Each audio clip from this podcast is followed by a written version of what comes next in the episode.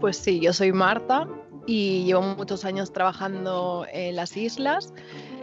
Y bueno, un poco lo que me preocupa es em, la situación de, cómo, cómo, se puede abordar el tema de los gatos como mascotas y como animales asilvestrados o abandonados y cómo afecta todo esto a la biodiversidad canaria con, con todos los endemismos que, que, que, existen en las islas y sobre todo pues ese punto de, espacios protegidos y, y cómo intentar ver esa parte de, de, la conservación y cómo cambiar o, o, hacer ver a la gente esa, esa parte, ¿no? Simplemente eso. Mm, ¿Y qué opinas tú del tema? A ver, a ver, atrévete ahora que, que estamos grabando. A ver, lo que mi opinión es, es, es, clara, ¿no? Es muy clara. Es que es una amenaza, es una, la IUCN lo tiene, tiene a los gatos como una de las 100 especies más, eh, eh, pues, el top, ¿no? De, de especies invasoras, la IUCN, de la conservación, la... Eh, eh, la institución hizo una lista de las especies más, pues, que más afectan a, la biodiversidad invasoras y entre ellas está el gato, por ejemplo, ¿no? Ahora estamos hablando del gato, pero hay muchas otras más como las cabras asilvestradas y demás. Y en este caso, con los espacios naturales, sobre todo el tema de los gatos asilvestrados. O sea que no es, es, no es una opinión al uso, sino que hay muchos estudios detrás que lo respaldan y por eso está, está entre esa lista del top 100. ¿Y aquí en Canarias cómo nos afecta? Pues en Canarias afecta bastante porque es un tema que en islas afecta mucho más que en, que en continente por el territorio y por, por la orografía y demás y, y, sobre todo por el número de endemismos que, que, que, hay aquí en Canarias, ¿no? que podemos presumir de eso. Entonces la alimentación de los gatos pues afecta a muchas de las especies endémicas de Canarias eh, como pues el pinzón azul o los lagartos, eh, lisas y demás. Y entonces pues es un tema que, que está afectando bastante y que, cada vez la gente abandona más a los gatos y encontramos más eh, individuos asilvestrados y que, y que cada vez hay más muertes ¿no? de estas especies endémicas. Bueno, pues cuando Marta me contactó, yo decidí que en principio me dio mucho miedo hacer cualquier, cualquier tipo de cosa al respecto, porque esto siempre suscita mucha controversia y muchas reacciones emocionales.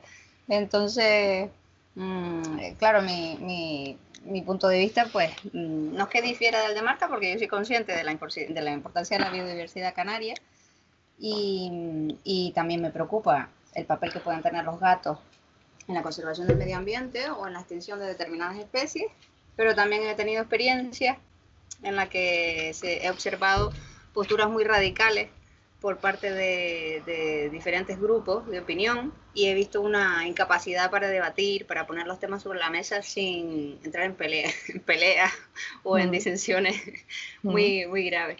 Entonces yo como no voy a decir que sea defensora de los gatos, pero eh, bueno, por mi parte sí, por, por mi condición de, de, experta en medicina felina, pues, y propietaria de gatos, pues sí tengo que decir que los gatos tienen su, sus necesidades comportamentales y, entre ellas está la de explorar.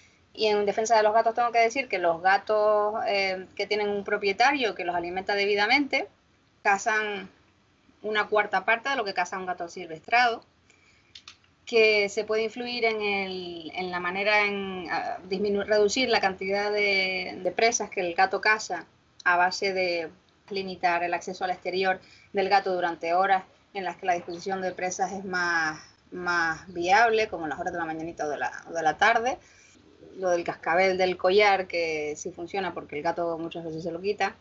Alimentando al, al gato con una dieta completa y, diversa también, porque también necesitan una diversidad de texturas y de sabores.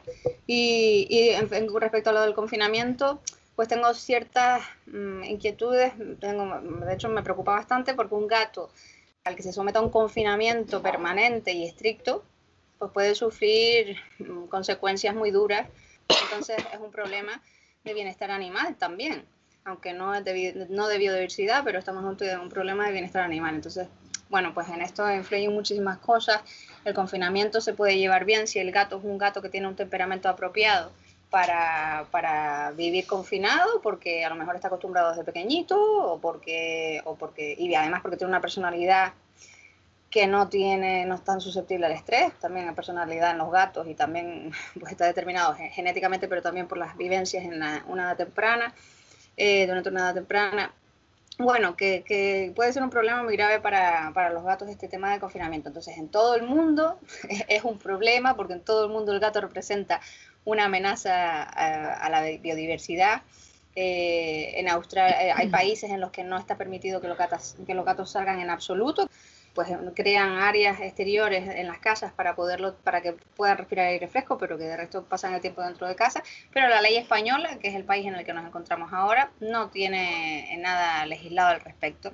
Entonces, bueno, pues creo que hace falta un consenso y eh, como tuve la suerte, tuve la gran suerte de compartir una época de mi vida con, trabajando en La Gomera con, con Mateo, que ha sido director del Lagartario del Hierro eh, y ha sido director del Lagartario de la Gomera también. Y Mateo se distingue de otros biólogos y de otros directores de centros similares por haber llegado a un consenso con con la población humana alrededor del lagartario y, y, no solo por llegar a un consenso, sino además por, por, haber tenido, porque su trabajo tuvo efectos muy beneficiosos sobre la, la especie de lagarto que se protegía en La Gomera pues Mateo se ha ofrecido a, hablarnos un poquito de su experiencia allí y de sus impresiones acerca de todas estos, estas diferentes perspectivas que hacen el debate tan, tan difícil, ¿no? Mm. Así que a ver si Mateo se, se, anima y nos cuenta un poquito cómo ha sido su experiencia en uno y otro sitio. Uh, sí, perdona que no, que no salga porque no sé qué le pasa a mi cámara, que no, no va a poderme ver. Pero... No te preocupes, no te preocupes. Pues nada, yo ya sabéis, estuve muchos años allí en La Gomera, estuve bastantes años también en el Hierro, con lagartos y tal, y con programas de, eh, bueno, de control de gatos y todo este, todas estas cosas. El, problema más, grave es, y, desde entonces, desde que yo dejé esto, se ha ido agudizando un poco más, es que las posiciones cada vez son más, más difíciles, más difíciles de, de o sea, de, que la gente se deje hablar uno a otro, o sea, que se, que se llegue a un punto común en el que se llegue a un consenso y se diga, diga bueno, hasta aquí hemos llegado. Eh, eh, ¿Sabe? ¿Sabe? Tengo la, la, sensación de que muchas veces piensas que, que es la erradicación absoluta del gato, eh, que es lo que pretende la, la, conservación y tal, y eso no es que se pretenda, es que es imposible, o sea, eso es casi es imposible en este momento. Eh, es que es como erradicar ratas o erradicar eh, eh, ratones. sería, sería prácticamente imposible, pero sí que hay de alguna manera que hacer, o sea, si quiere, o sea, es una cosa que yo le decía a los políticos, tú tienes que elegir al fin y al cabo qué tipo de, proyecto quieres, hasta dónde quieres llegar. Si quieres llegar a, a, tener la isla tal como estaba antes de la llegada de los humanos, entonces tendremos que irnos todos y sacar a los gatos y sacar a las ratas y sacar a los ratones y tal. Pero si quiere llegar a algo concreto, tiene que haber una, una o sea, todos los que están, la, toda la gente que está, que está metido, que está cerca de, de, la especie que queremos conservar, de alguna manera tiene que estar implicada. Si no, si no, no funciona de ninguna de las maneras. Claro, me parece muy bonito el ejemplo de que de la Gomera porque llegaste a un consenso con, pues, con nosotros los veterinarios, con las sociedades de las ONG de, que se ocupaban del bienestar de los, de los gatos mm, asilvestrados y de las colonias de Valle Rey. Y, y, con los biólogos, porque también recuerdo tener que, que tuviste eh, opiniones encontradas, ¿no? Te tuviste algún que otro conflicto con también biólogos que proponían unos métodos mucho más radicales, ¿no? De erradicación de gatos en la zona. Eh, recuerdo que te, tuviste que defender en, los tres ámbitos y fue muy, para mí fue admirable la manera en que lo hiciste. Es que, que, es, que es una cosa que, es, que tienes que jugar a muchas bandas, ¿no? Y sobre todo allí en Valle Gran Rey, donde la reserva estaba como eh, estaba, o sea, terminaba la reserva y 10 metros después ya había construcciones, con lo cual eh, la gente tenía gatos, porque tiene gatos ya sea porque quiere tener gato o porque quiere mm, eh, no tener ratones. O sea que eso es algo muy, muy, muy, vamos, eh, muy normal. Bueno, la razón por la que se, se, intentó domesticar al gato, si podemos decir que a día de hoy el gato está domesticado, ¿no? Porque en realidad nos libran, no, nos libran de plagas, como ratones y ratas también. Claro, para eso, por eso, por eso se dispersó por todo el mundo, porque el, ser humano lo mm. llevó consigo para liberarse de las ratas en los barcos y así se empezó a distribuir por el planeta. Pero es eso, o sea, tú llegas, tú llegas a una isla donde, donde, es, eh, donde es muy, muy frágil todo lo que hay, o sea, son bichos que han estado millones de años sin, sin, sin ver un depredador tan, tan sumamente eficaz como es el gato, eh, y de pronto eh, lo traes contigo, y entonces, bueno, hay una, una hecatombe.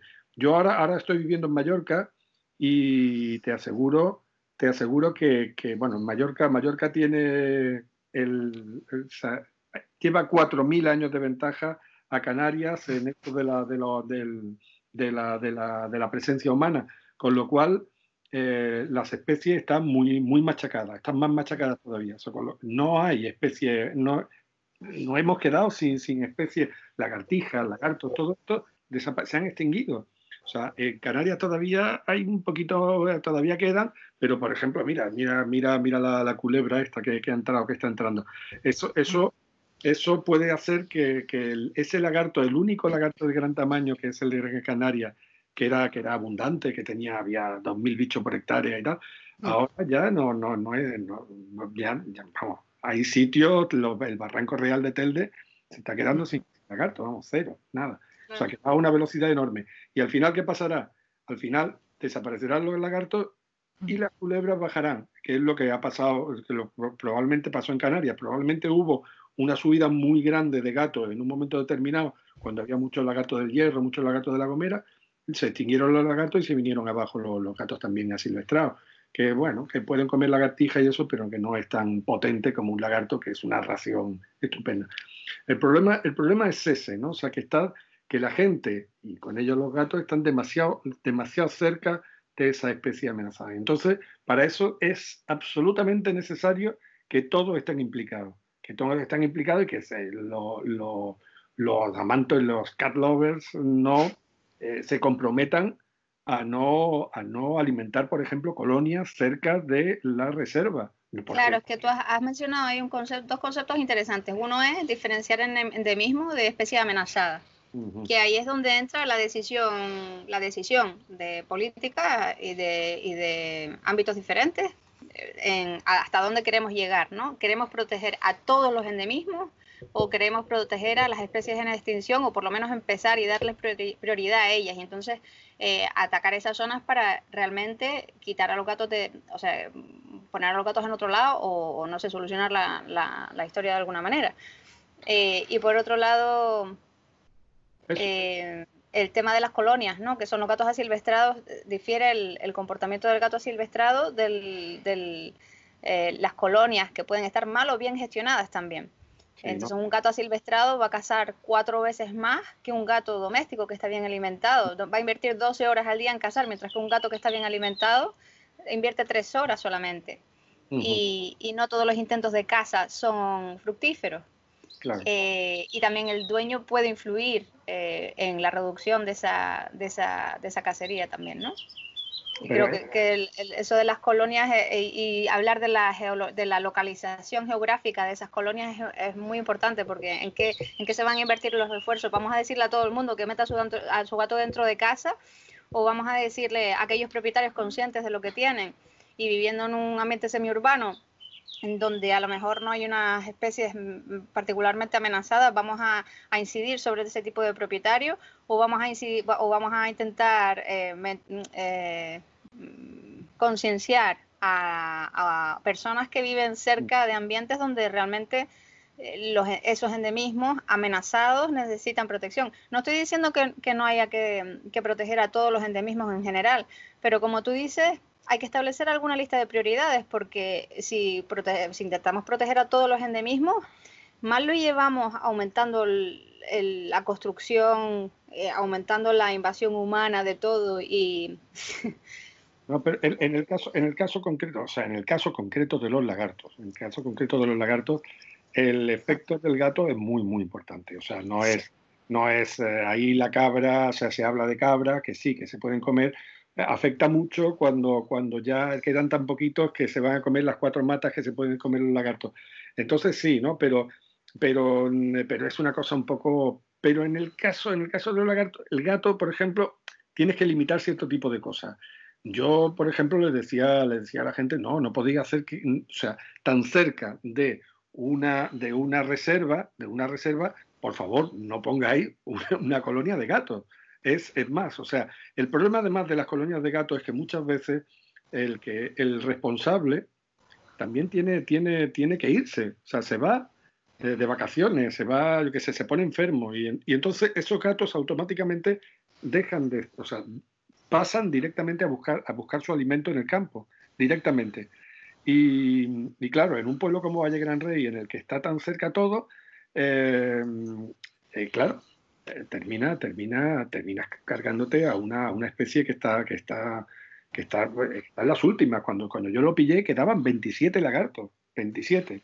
en el año 90 y, en el año 2000 quedaban 27 lagartos. Y claro, 27 lagartos es, hombre, no es alimento para los gatos de, de, Valle Gran Rey porque no, porque se los comen en un pispás y desaparecen. Pero, pero, tiene, pero tienes que tomar una decisión en un momento determinado y decirle a la gente, no podéis, sobre todo, no podéis, no podéis estar, estar eh, eh, intentando que haya más gatos de los que realmente se necesitan en un pueblo. O sea, no, es, no se trata de batir un récord, se trata de... ver quién tiene más gatos, ¿no? Y, y hay áreas que definitivamente el otro día tenía una conversación con alguien que trabaja en el jardín botánico y, me decía que es inadmisible que en el jardín botánico haya, haya gatos a silvestrar o gatos de ningún tipo, porque el jardín botánico debería ser un área sin gatos. O sea, lo que tratamos de hacer en el jardín botánico es preservar la, la, la, flora endémica, pero también eso también hay aves y también hay reptiles asociados a esa flora endémica y me parece muy bien, me parece que merece todo el respeto, la defensa de esa biodiversidad en ese contexto. Me lo que me da un poco de miedo son las posiciones radicales acerca de un confinamiento permanente para todos los gatos de repente Y, que, y que sobre todo que se, porque, que se mm, exagere la, la, la, influencia negativa que puede tener el gato sobre el ser humano. ¿no? El otro día uno de los artículos que me pasó Marta, que he tenido la suerte de que por una, por una ha sido pocas veces las que he organizado un podcast en el que me mandan papers y no soy yo quien manda estudios a la, persona. y, y, ella pues se molestó en enviarme un par de, artículos y había uno en, lo que, en la que dos biólogos eh, defendían a capa y espada la idea de que los gatos son absolutamente eh, perjudiciales para no solo para la biodiversidad, sino, sino además que suponen un, una, un, riesgo para la salud humana porque transmiten la toxoplasmosis y son el, o definitivo y tal. Bueno, es, verdad que tienen un papel en el ciclo reproductivo de la, de la toxoplasmosis, pero, pero si representaran un peligro tan grave para la salud humana, la Organización Mundial de la Salud ya no sé si ya se preocuparía de de advertirnos en su, en su sitio web y no lo hace. La, el primer, la primera fuente de contagio de toxoplasmosis son los alimentos no cocidos y, no lavar la, la, verdura antes de comérsela. Entonces, lo que, lo que realmente me da, me da miedo es que se utilice el argumento de la biodiversidad para, para ir en contra de un animal en el, que, en contra del cual ya se ha ido antes, porque la época de las brujas también la tuvimos y también, igual que las brujas, se, se quemaban los gatos en la hoguera también. Es como un gato, es como un animal como fácilmente, mm, no sé, se le, se le adjudica el papel de diablo con mucha facilidad por algún motivo. Pero que hay que, que, que hay que, que hay que, mm, ¿cómo te diría yo? Hay que controlarse, hay que controlarse de alguna manera. Uno, otro, o sea, eh, los humanos nos tenemos que controlar dejando de, de, de hacer barbaridades urbanísticas y tal. Y la, y la gente pues tiene que saber que, bueno, que puede tener un gato, puede tener eso, pero tiene que ser muy responsable de él. Exactamente. Ahí voy. Claro, es la tenencia responsable en lo que a mí me gustaría incidir, porque igual que yo controlo el sitio donde vivo, eh, para satisfacer las necesidades comportamentales de mis gatos y tampoco vivo en un sitio pues, donde, donde haya especies en peligro de extinción, también puedo controlar el número de gatos que tengo. Yo tengo dos gatos y no tengo más porque y los tengo esterilizados, obviamente, porque no quiero que provoquen problemas adicionales y ni que ni que esto se llene de gatos, aunque espacio hay, pero no. Entonces la gente sí que eh, estoy de acuerdo en que en que la tenencia responsable es algo a lo que todavía no hemos llegado y, y, bueno pues hace, hace falta mucha hace falta mucha educación por ese lado y mucha concienciación. A, varios niveles, no solamente a nivel personal, que, es importante, sino a niveles ya, a niveles, por ejemplo, municipales, por ejemplo, que, la, que sepan que, que, por ejemplo, o sea, que no puede haber, lo que no puede haber son eh, animales, animales, yo que sé, perros y gatos que no tengan, que estén por ahí pululando. O sea, bueno, pues tiene mm. que haber una, una, instalación, tiene que haber una infraestructura, tiene que haber, o sea, los municipios tienen que tener ese tipo de cosas y tienen que estar, que, estar preparados para eso. Y, y, hacer campañas de, de, esterilización y hacer campañas de control de enfermedades entre gatos callejeros, o sea, entre colonias, etcétera, etcétera. Mm. y campañas efectivas también porque, y ya está más que demostrado, que cuando no se esterilizan suficientes individuos en una colonia, la colonia no se controla, o sea, tienes que esterilizar un número suficiente de individuos para y también tienes que evitar la entrada de gatos nuevos en la colonia para tener una colonia controlada. Y luego la tienes que tener medianamente sana también, porque si estás hablando de bienestar animal, también te conviene que esos gatos estén relativamente bien. Eh, lo que lo que dices tú es, es muy interesante y quizás sea lo que más impacto tiene al final, que son las decisiones políticas y las decisiones que afectan a la gestión de esas colonias y de los gatos asilvestrados en general, antes me estaba contando el compañero del, de la relocalización, reubicación que se había hecho de una colonia en un sitio urbano en el que molestaba a la colonia y se le puso en un sitio rural donde se pensó que iban a quedar pues mm, fuera de la vista eh, molestando menos y que al fin y al cabo pues estando en un entorno rural iban a estar mejor y como que iban a encontrar su sitio no, la, esa reubicación, dependiendo de dónde la hagas, puede ser un completo error también. Pero claro, si, si las decisiones se toman de forma incorrecta y sin el asesoramiento debido, y así como, como la gestión de colonias a lo mejor se, se, se, no se lleva de manera correcta, pues yo creo que principalmente por una falta de consenso y, y, no sé si también por una falta de interés. Mm. Yo creo que es más polémico, ¿no? O sea, el tema de las colonias es un poco a nivel municipal que no quieren, o sea, están consintiendo esas colonias por el tema de mm, pues del, del, del, amor animal, ¿no? Básicamente, pero es lo que decía Mateo, o sea, cuando te vas de vacaciones, esa colonia se queda como asilvestrada y es un problema, o sea, ahí yo creo que todos lo, todos lo podemos ver que es un problema porque ya no los estás alimentando, sino que van a cazar, pues, ¿cuántas veces dices? Cuatro veces más que uno un gato que un gato doméstico, por ejemplo, y al final es un abandono, ¿no? Yo creo que es, es, una irresponsabilidad tener colonias porque no están bien gestionadas, no hay un control adecuado, cada municipio lo hace a su libre albedrío, es la sensación que me da a mí y que al final es que es una cadena, o sea, no es, no es el gato en sí, es, es, como, por ejemplo, lo que decíamos de la, de la serpiente y los lagartos, ¿no? O sea, es que no solo el gato que se come lagarto, se lo come la serpiente, la Lampropeltis, que, bueno, pues este año han capturado 800. Todos los lagartos ellos están el estudio está haciendo em, de tamaños de lagartos y se está viendo pues que están desapareciendo unas tallas porque son las que esas serpientes pueden comer, ¿no? Entonces, no es ver una especie como afecta a otra, es que es una cadena que tú no ves, pero los lagartos son dispersores de, semillas, de igual de algunas especies eh, amenazadas que llevan muchos millones de años antes que los gatos. Entonces, ¿qué es la prioridad? Pues yo desde mi punto de vista pienso que, me, pesa más ¿no? esas especies que llevan aquí antes de que existiera pues casi el hombre y después cuando trajimos los, animales, ¿no? Eh, las cabras, los gatos y demás.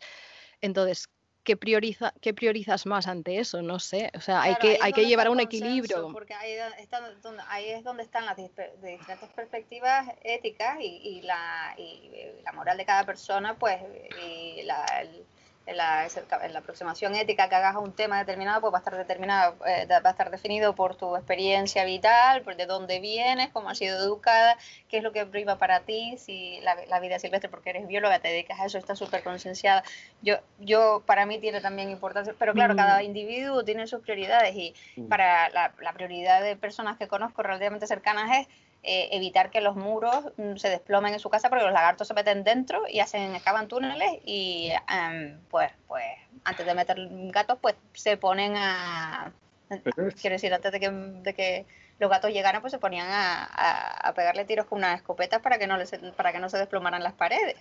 Y, y el, como decía Mateo antes, la, la, utilidad de un gato en, en, una granja pues era controlar, controlar la perla de ratones. Ahí, ahí es donde hace falta el consenso, pero... porque claro, por la relevancia histórica, o sea, por el peso que, si tú aludes al, al a la, a la historia, al, al, peso que tiene por la edad, porque la, la, edad en la historia es mayor, o sea, llevan más tiempo aquí, pues sí, pero por esa regla de tres, lo que decía Mateo antes, vámonos.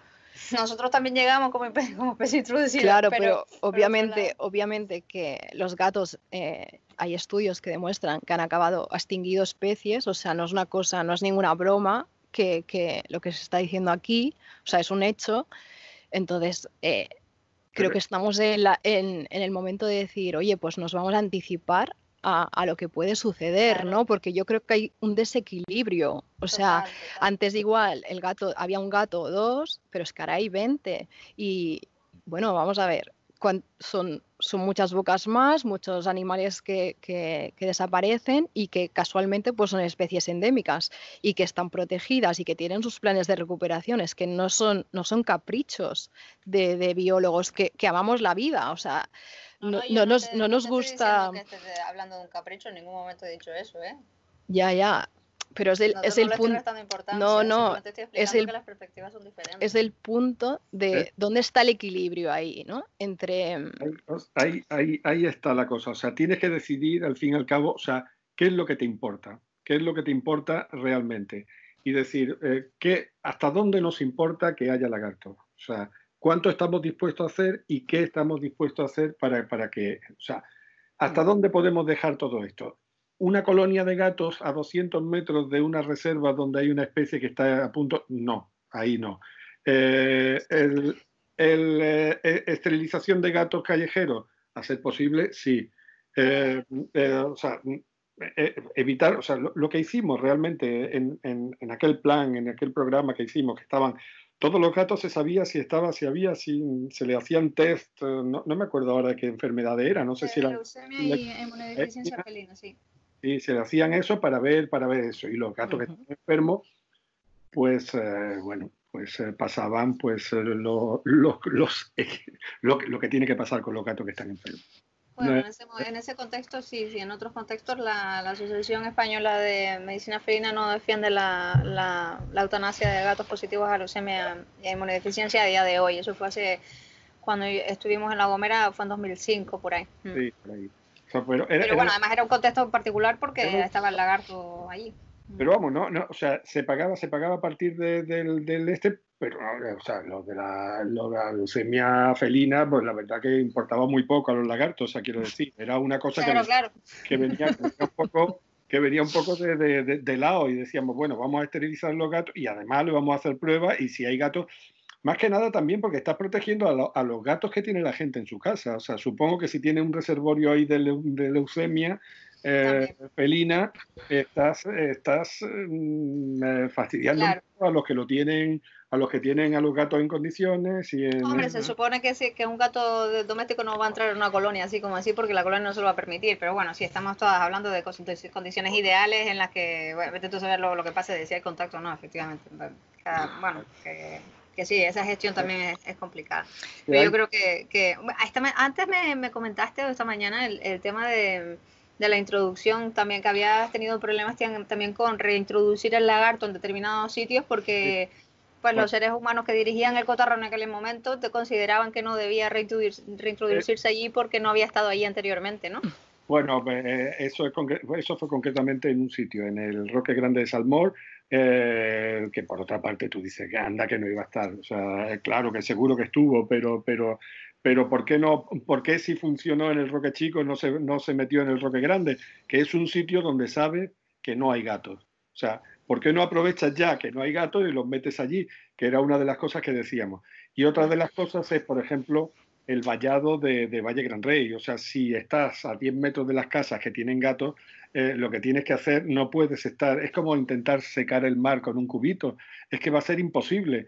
Entonces lo que tienes que hacer es una valla, una valla antigato, que hay vallas antigatos por ahí que, que, que, no, que no se la saltan. Y, y, cerrarla y, ya está, y despreocuparse un poco de, por ahí. pero de todas formas es una cuestión de, es una cuestión de, higiene, Es una cuestión de higiene, es una cuestión de, lavarse todos los días, de tener, de tener unas costumbres buenas y de tener los gatos que, hay que tener, no, Pero ¿y cómo calculas eh, ese número? ¿Quién, decide, o sea, o cómo, cómo decides el número adecuado de gatos? Que todo el mundo estuviera súper concienciado, pero eso es una situación que ¿Y cómo... es ideal. Por eso Mateo está sugiriendo lo de acotar, acotar áreas libres de gatos. Esta mañana proponías una idea que me pareció muy interesante, que era poblar eh, sitios mm, vacíos que no se utilizan para nada para, para albergar eh, especies endémicas y poder, poder incluso utilizarlas para mostrar a, pues, las personas que vienen de fuera. No, una especie, no sé qué, explica Mateo lo que me decías esta mañana. Intentar precisamente, o sea, eh, ya que no puedes eh, volver a la situación, eh, a la situación primitiva, porque realmente hay gente, y hay gente, y hay ratas, y hay ratones y tal y cual. Pues lo que precisamente lo, era alejarse un poco del concepto del zoo, o sea, que es eh, lo, que, lo de los lagartarios es los que paga 6 euros y ves un lagarto, eh, para, para, que no, que ni, son tan grandes, ni están aburridos y no quieren, eh, y ellos no quieren enseñar el morro y tal y cual, pero como pagas tienes que sacarlo y la mortalidad de esos bichos es muy alta, es muy, muy alta, es, pero por causa, por causa natural, no natural, vamos, desde por estrés, por, por, eh, porque le caiga una piedra, porque levanten la piedra y la mal, lo que estábamos diciendo. Eh, el estar metido dentro de un terrario a mí me parece que es, pobre. Entonces lo que habría que hacer sería... Pero te ¿Eh? puedo hacer una pregunta, Mateo, perdona que te corte. O sea, lo que estás diciendo es como reunirlos en un área para que los humanos los podamos ver o algo así. No, no, ver o no ver. O sea, por ejemplo, en el Roque Chico de Salmor eh, están funcionando, eh, que están funcionando bien aquella población y aquella población lo ve muy poca gente, o sea, los que pueden, porque no, no hay acceso a ese sitio y la gente no tiene acceso. Pero también eh, podría haber sitio, podría haber sitio, por ejemplo, sea, era, era un proyecto que teníamos y que al final no, no, se, no se hizo. En, en algunos barrancos del sur de La Gomera, en el que los que hay, pues, em, eh, eh, sitios de conserveras que se abandonaron de, los años de principio De, la primera mitad del siglo. O sea, que eran poblados que estaban abandonados, casas que estaban abandonadas. Recuperar esos sitios, recuperar esos sitios para, para, llevar a gente con los barcos, no, no hacer caminos, no hacer... Pero ya que eh, llevas, por ejemplo, gente a ver el world watching, a ver, a ver ballenas y tal y cual, pues llevar a la gente, llevar a la gente a esos sitios recuperar esos pueblos y eh, hacer que allí no hubiera gatos, allí, allí, que allí no hubiera gatos y que tuviera a los lagartos sueltos, totalmente sueltos y que hicieran lo que les diera absolutamente la gana. Y hay sitios, hay sitios que los lagartos ya, pues eh, cuando se dejan ver y hacen tonterías y se pelean y la gente los ve, que es mucho más natural que verlo dentro de un terrario. Es verlo mucho, pero, o sea, y hay una población, hay 10 o 12 que estás viendo, pero hay 7 o 8 mil que están por detrás, que no los ves, que están funcionando a su, a su bola y a su cosa. Eso, eso para mucho mejor que, que, pagar por verlo en un terrario. Hombre, mejor que pagarlos para verlos en un terrario, obvio, pero ¿no sería mejor verlos en su hábitat natural? Marta, tú no puedes ver la cara que tiene Marta, pero tiene cara de no mercantilices la biodiversidad, ¿no? Pero que hay que ser realistas y es verdad que cuando tú propones un plan, cualquier tipo de proyecto a una institución pública para que te permita gestionar algo y defender alguno de, las cosas que estás defendiendo, necesitas ver. a mí también me parece lamentable la, manera que funcionamos los seres humanos, pero, realmente necesitas poner ahí un interés económico que salga, que hábitat natural del bicho, ¿eh? o sea que es, su hábitat natural. Ahí vivían hace 4.000 años, ahí vivían, pero había muchísimos.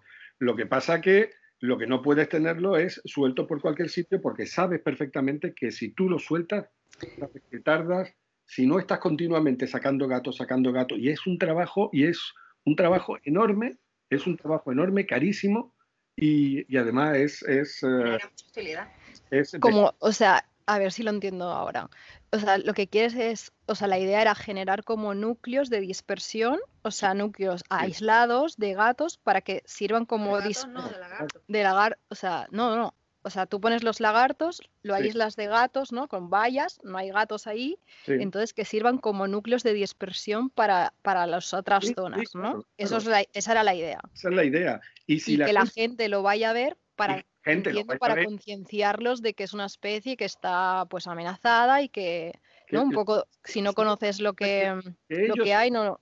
Que ellos se dejen ver, no que tengan que verlo nadie en un terrario, sino que ellos se dejen ver en la naturaleza y que se hagan tonterías y tal. Y cuando los lagartos realmente no, no vean peligro, eh, no, te aseguro que harán tonterías delante, delante de la gente. Se dejarán ver, se dejarán, no te voy a decir tocar, pero, pero casi. Y, bueno, y, eso. Pero mm, el, problema, o sea, el problema del gato en general, de todo, no solamente con lagartos, sino con pájaros, con todo eso, es, eh, con, es es ser coherente, es, hacer cosas de una forma coherente. Si sabes que no sabes que no puedes extinguirlo, em, eh, si sabes que no puedes extinguirlo, lo que tienes que hacer es eh, hacer educar a la gente, educar realmente a la gente, que son los que, o sea, son que los tengan, o sea, que la gente sepa que tiene que tener gatos, que si tiene gatos lo tiene que tener cuidado, tiene que los tiene que tener en su casa, tiene que ser responsable de ese gato. Y, por supuesto, y en islas evitar, por ejemplo, colonias grandes y cosas así de ese tipo, porque, porque eso es, eso es bestial, eso es bestial en general. A ver, el, tema de la responsabilidad, estoy súper de acuerdo contigo. O sea, que la mm. gente dueña de gatos tiene que ser responsable y no abandonarlos. Ahí yo creo que estamos todos de acuerdo y que mucho del problema parte, parte de ahí. Obviamente que un gato eh, asilvestrado, pues antes quizás en, algún punto tendría un dueño, ¿no? Que lo abandonó y que, bueno, que es, cierto es que hay especie, o sea, espacios naturales, eh, reservas integrales que, están llenas de gatos asilvestrados, cuando por ejemplo en Inagua, que, la población del pinzón azul, que solo existe ahí, ahora están, hay un proyecto live, pero que la población eh, no pasaba de, de 300 individuos, si no me equivoco, entonces, es una población muy pequeñita, ¿no? Eh, yo creo que ahí todo el mundo estará de acuerdo en que los gatos es un grave problema, ¿no? en, esas zonas. Ahí no debe de estar. Y que, y, que todo eso parte de, algún gato que, tuvo un dueño irresponsable, que lo abandonó y que, que bueno, pues es un, es un drama, ¿no? A, a nivel ecológico. Y no sé, es, Totalmente, si, al final estamos todos de acuerdo. Lo que pasa es que lo difícil es llegar al consenso, sobre todo cuando salen opiniones como las que comentábamos antes, ¿no? Porque cuando te comentaba que el biólogo, ¿no? Que los veterinarios son todos, todos se creen que, que se la saben todas y que saben más de biología que tú y se atreven a decir. Y yo por el otro lado también puedo decir lo mismo del artículo de que me enviaste de esos dos biólogos que se las hacían de veterinarios y escribían cosas de la toxoplasmosis que ni siquiera eran verdad. El, el problema es la falta de consenso, pero yo no creo que el consenso sea tan difícil de alcanzar. Yo, creo, que, hay que llegar a un consenso. Hay que, hacer una lista de prioridades y, enfocar, ¿no? Y, y concentrarse en las prioridades, en localizaciones geográficas concretas, en especies concretas y, y mucha, y mucha concienciación y mucha educación. y, sobre, todo de tenencia responsable. Es, sentarse y decir, ¿queremos pinzones azules? Sí. ¿Queremos, sí, queremos pinzones azules, sí. Bueno, pues entonces hay que hacer esto, esto y esto. Y no puede, y, y, no puede haber gatos aquí, y no puede haber gatos allá, y no puede haber esto allí, y no puede haber esto allá. Eh, pero evidentemente, eh, tú, hombre, eh, luego, también hay cuestiones, yo no, sé si te acuerdas en, en, San Sebastián, de La Gomera, allí, que había una colonia de gatos en la Torre del Conde. Sí. Había una, y aquello estaban muy enfermos esos gatos. y lo, lo, malo es que iban a, el cagadero que tenían era el sitio donde el sitio de arena de los niños, de jugar los niños, y yo decía, pero por Dios, no podéis. O sea, no, no es una cuestión ya de, eso, sino es una cuestión de, salud. Los gatos no pueden ir allí a cagar. Porque, porque... ¿Pero son gatos abandonados o gatos que se escapaban de casa? un par de señoras eh, y era, sí, era una situación muy complicada porque además cuanto más pequeño es el sitio, más difícil de gestionar es, porque más emocionales son las respuestas. Claro, es que es un tema muy emocional. Es, es, un problema emocional, o sea, te, sientes identificado con tu idea, sea biólogo, veterinario, animal, eh, perdón, eh, eh, defensor de los bienestar animal o lo que sea, mm. o, político, ¿no? Porque estás defendiendo la imagen de tu, de tu, de tu sitio, de, tus votantes. De tu, sí, y, y, te identificas con esa idea y, y te tomas las cosas como una cosa, como algo personal cuando, cuando no es algo que es algo externo a ti y algo que requiere una gestión y que requiere un, mm. debate y, un no, no, no, tiene sentido tener colecciones de animales enfermos. O sea, es que no tiene sentido. O sea, mejor, mejor, o sea, o tener animales enfermos que van a, o sea, que van allí al, al, al, este de arena, que tú, tú sabes, los niños se están metiendo la arena en la boca y tú dices, Dios, sí y si hacen eso igual, hace un poco de falta de educación a los niños también. Claro, también. a todos. falta, de falta de educación general. O quitar los depósitos de arena de los, de los parques de niños, porque sabes que también que eso también es una marranada. Pero bueno, que, pero ¿qué es eso? Que es llegar, que es un poco llegar al consenso de decir, mira, no, hay cosas que no se pueden hacer. Hay cosas que no se pueden hacer aunque a ti te guste mucho. O sea, no puedes. y y entonces, pues eh, lo siento, pero aquí no puedes hacer eso. Eso lo puedes hacer, tú puedes tener 20 gatos en tu casa y tenerlos bien cuidados y tal y cual, pero no puedes... No, no, es algo que recomiendo, ¿eh? Lo te interrumpo porque como es el podcast que voy a publicar bajo mi nombre, yo no eso no lo defiendo. 20, casos, 20 gatos en una casa, no. No, no, no, yo tampoco, claro.